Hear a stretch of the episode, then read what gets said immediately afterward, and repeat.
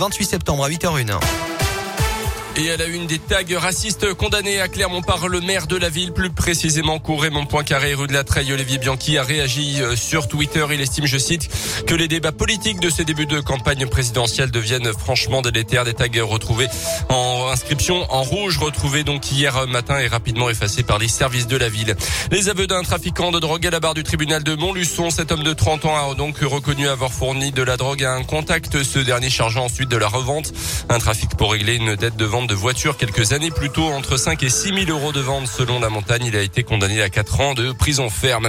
Un coup de chapeau ce matin à Frédéric Penaud-Lorca, directrice du centre de lutte contre le cancer Jean Perrin de Clermont-Ferrand. Elle fait partie des 40 femmes Forbes 2021. Chaque année, la version française du magazine américain élit 40 femmes remarquables qui ont marqué l'année dans leur domaine de compétences, la politique, le sport, les arts ou encore la médecine.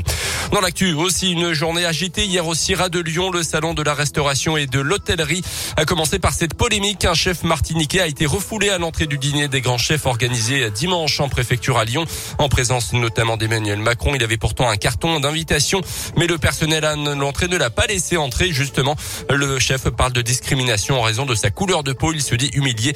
Il a largement relayé sa mésaventure sur Internet. L'organisateur plaide pour une erreur malencontreuse. Il explique que le chef n'avait pas répondu à l'invitation et ne se trouvait donc pas sur la liste des invités. Euh, polémique donc qui attaque aussi du président de la République Emmanuel Macron a visé par un œuf pendant qu'il visitait le salon hier. Il a rebondi sur son épaule avant de se briser un peu plus loin. Un individu a été interpellé et placé en garde à vue. Dans l'actu aussi, elle avait pu s'enfuir du Bataclan avec d'autres spectateurs alors que l'assaut des forces de l'ordre n'avait pas encore été lancé le 13 novembre 2015. Sophie Parra, 37 ans, fait partie des témoins qui prendront la parole au procès des attentats qui se tient en ce moment à Paris. C'est d'ailleurs aujourd'hui que les premières victimes et leurs proches sont attendus à la barre. Il y a six ans, elle assistait au concert avec une amie lorsque l'attaque a eu lieu.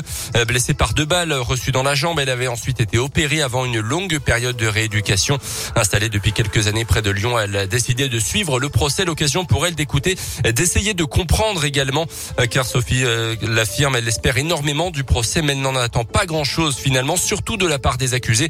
Impossible pour elle de prononcer par exemple le nom de Salah Abdeslam, le seul survivant du commando. Le premier jour où j'y suis allée, on leur a donné la parole. Alors on a eu droit à j'ai rien fait, je suis innocent, à j'ai toujours fait du travail honnête, mais ma femme elle est tombée enceinte, ma sœur est tombée malade, j'avais besoin d'argent. Ok, pourquoi pas? Quand il dit que c'était pas personnel, que c'était pas contre nous, ben oui, mais en attendant c'est nous qui sommes morts hein, euh, ou qui avons été blessés. C'est des familles qui ont été endeuillées. Euh. donc si, si, si, clairement c'était euh, c'était contre nous. Il nous a sorti aussi que il nous devait la vérité et je l'attends au tournant pour ça. Comment on peut justifier d'avoir tué autant de personnes et d'en avoir blessé autant et enfin, ils manifestent aucun sentiment de culpabilité, on n'a pas d'excuses, on n'a rien, mais en tout cas, je sais que c'est quelque chose que je veux entendre, c'est leur vérité. Et vous pouvez retrouver le témoignage de Sophie en intégralité sur notre site internet radioscoop.com.